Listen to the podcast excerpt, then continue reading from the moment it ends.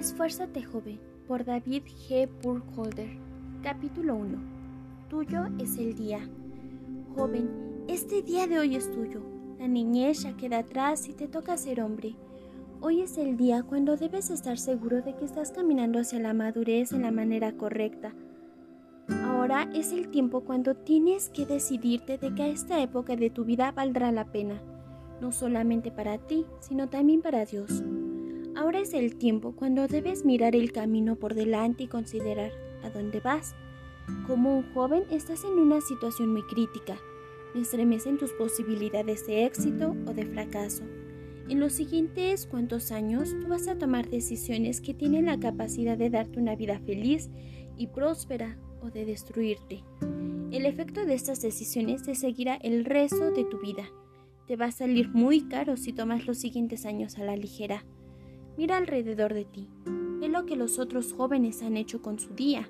Sin duda que hay muchos hombres que quisieran poder retroceder 10 años hasta la edad que tú tienes para poder empezar de nuevo, pero no pueden. Y dentro de 10 años tampoco podrás tú retroceder para empezar de nuevo. Lo que tú haces ahora en este día es sumamente importante. Mira para atrás. Piensa en algunos jóvenes que tuvieron éxito en su juventud Será un ánimo para ti el ver que los jóvenes sí pueden vencer y ser felices. Toma a los jóvenes como José y Daniel como ejemplos dignos de seguir. Dios necesita tales jóvenes hoy día. Él quiere que tú seas uno de ellos. No hace mucho, por lo menos así parece, estaba yo en el mismo lugar donde te encuentras tú ahora. El día era mío, me veía obligado a hacer frente a muchas pasiones y decisiones y ahora, mirando para atrás, me voy dando cuenta más y más de lo decisivos que fueron aquellos años de adolescencia. ¿Cómo me persigue el resultado de aquellas decisiones? Aún hasta el día de hoy. Tengo que confesar que muchas veces no me daba cuenta de lo influyentes que serían ni a dónde me llevarían. Me estremece cuando me pongo a pensar, ¿qué si yo hubiera hecho esto? Pero Dios fue misericordioso y bondadoso conmigo Únicamente por valor de este hecho tengo yo algunas cosas dignas de compartir. Dios puso muchas influencias en mi camino para ayudarme a tomar buenas decisiones. Me fueron de gran ánimo mi hogar, la iglesia y muchas otras personas. A veces Él usaba las circunstancias o hasta un libro para ayudarme. Yo le doy gracias a Él por todo. Es por eso que te estoy escribiendo ahora. Estos me han ayudado a mí y ahora yo quiero animarte a ti en cualquier forma posible. Se cuenta la historia de un anciano que por última vez estaba atravesando un hondísimo barranco. En vez de seguir con su camino, se detuvo y construyó un puente de un lado del barranco al otro. Cuando le preguntaron por qué se había dado tanta molestia, él respondió que deseaba facilitarle el paso a otro joven que venía detrás de él mi deseo es que el Señor use este libro para construir el puente por donde tú debes pasar. No es mi propósito hablarte tanto como un instructor, sino como padre. Es mi deseo que viajes conmigo a través de este libro. Compartamos juntos las luchas, las batallas y las victorias. Seguramente, mientras buscamos la voluntad de Dios juntos, habrá provecho para ti. No pretendo saber todo lo que tú tendrás que saber, pero sí sé que hay principios bíblicos básicos que te ayudarán a hacer frente a cualquier situación, por nueva o extraña que parezca, y como es el caso con todos los demás problemas de la vida. Puedes utilizar lo que ya sabes para hacer frente a lo desconocido. De eso mismo trata este libro, establecer principios que te ayudarán a hallar las respuestas a los problemas y las pruebas que todavía no han surgido. ¿Sabes que el diablo está tratando de arruinar tu vida? Él está ocupado tratando de destruir a cada joven. ¿Cuánto éxito ha tenido con demasiados hombres? Él va a estar ocupado poniendo toda clase de trampa para ti también. Pero tú no tienes que dejarte agarrar por, porque no tienes que andar solo. Dios quiere ayudarte a hacer frente a esta época tan importante. Así, en vez de caer sin saberlo en las trampas de Satanás, irás paso tras paso hacia la gloria. Eso le agradará a Dios tanto como a ti. Por supuesto, Dios no lo va a hacer todo para ti. Hay cosas que tú tendrás que hacer por tu propia cuenta. No puedes solo ir flotando a la deriva porque hay una fuerte corriente que va en dirección contraria. Tendrás que ser fuerte y vencer esta corriente. Si no estarás tan indefenso como si estuviera en una lancha sin remos en medio de un río que te está llevando para abajo hacia una catarata, arrastrado hacia la destrucción. Si tú no pones de tu parte, Dios no puede ayudarte como Él quiere.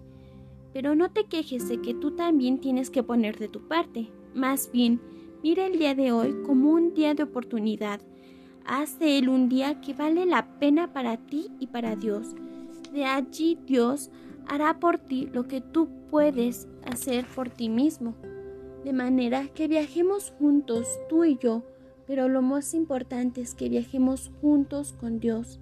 De esta manera, este día tan especial tiene que ser bueno, tanto ahora como para toda la eternidad.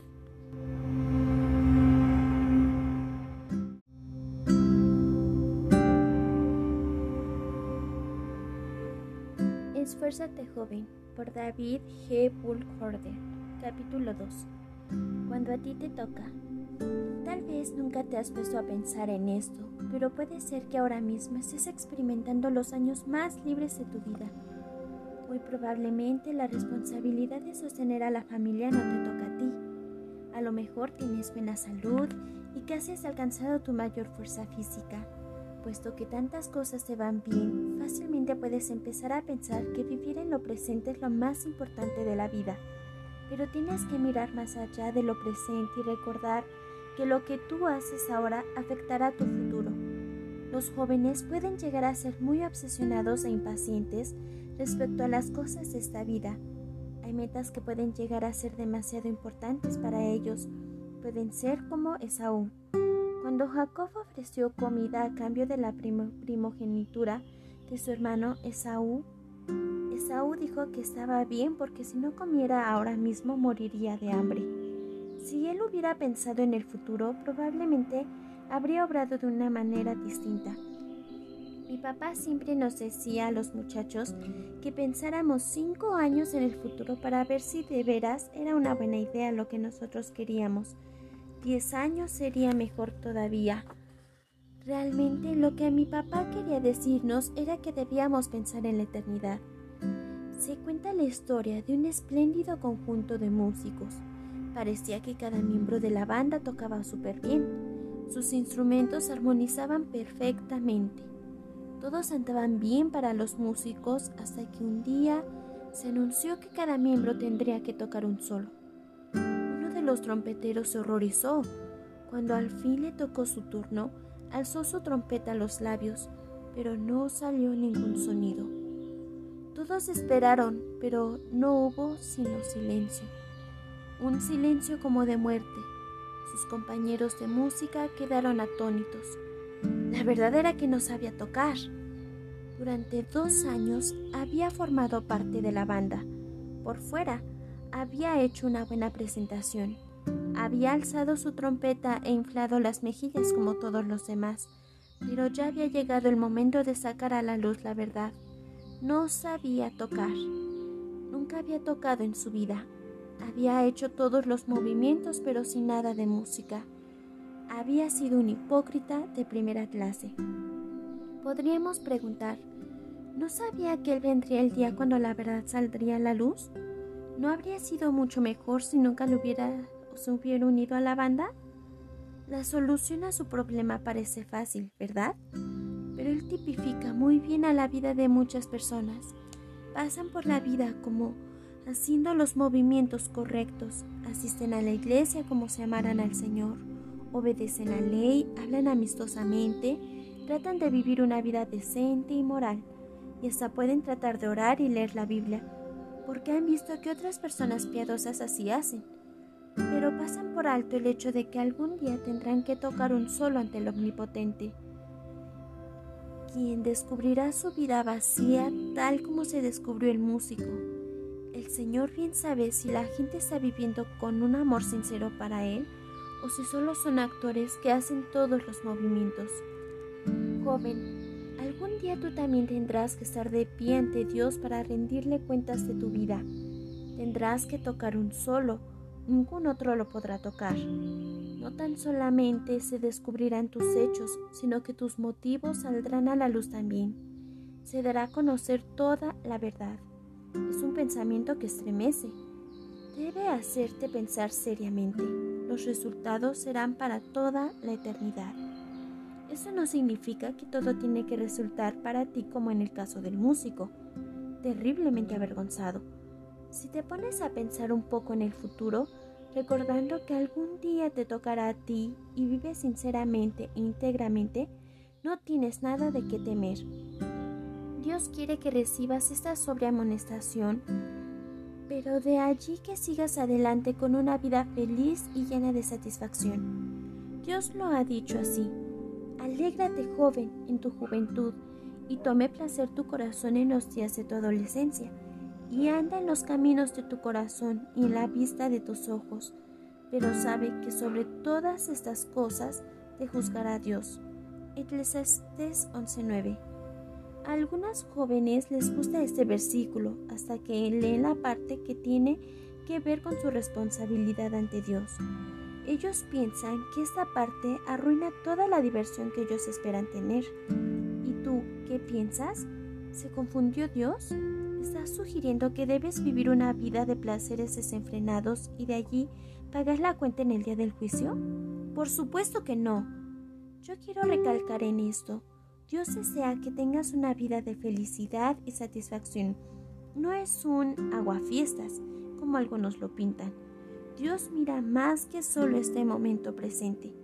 Él ya sabe lo que será mejor para ti, no solamente en la vida, sino también en la eternidad. Dios quiere que prestes atención al versículo entero. Si te das cuenta de que tendrás que rendirle cuentas a Él y permites que esta verdad te ayude a hacer lo correcto, no hay duda que podrás gozar de los días de tu juventud. Me imagino que ya sabes bien que eres más feliz cuando sabes lo que haces que es correcto. Algunos jóvenes se portan a veces como si el vivir para la carne fuera lo último, pero no es tan bueno como lo pintan. Toda la diversión solo dura una temporada muy corta. Cuando se desaparece el placer, las consecuencias salen muy caras. Alguien ha descrito esta decepción como el alto costo de una vida baja. No te dejes engañar por el atractivo del pecado y del egoísmo. Recientemente alguien hizo una encuesta de varias entre ellas populares del cine. Su historia de hogares quebrantados miseria, drogadicción y suicidio demuestra sin lugar a duda que lo presente, aun en las mejores circunstancias, no satisface. Las vidas personales de algunas de las personas más envidiadas y famosas dan evidencia de esta verdad vez tras vez. Dios ajusta algunas cuentas pronto y otras a largo tarde, pero sea tarde o temprano vendrá el día de arreglar cuentas. La responsabilidad de nuestros hechos, ninguno de nosotros podemos evitarla. Y realmente, ¿por qué quisiéramos evitarla? Mira a la gente que vive como que no existiera tal concepto. Considera que todos los problemas y líos en el que se meten ellos, aceptar nuestra responsabilidad personal, allí está la seguridad. Cuando eres tentado o tienes que hacer alguna decisión, solo recuerda que algún día, y no sabes cuándo vendrá, tú tendrás que rendir cuentas por todo lo que has hecho. Esto te dará las fuerzas para vivir una vida de la que jamás tendrás que avergonzarte.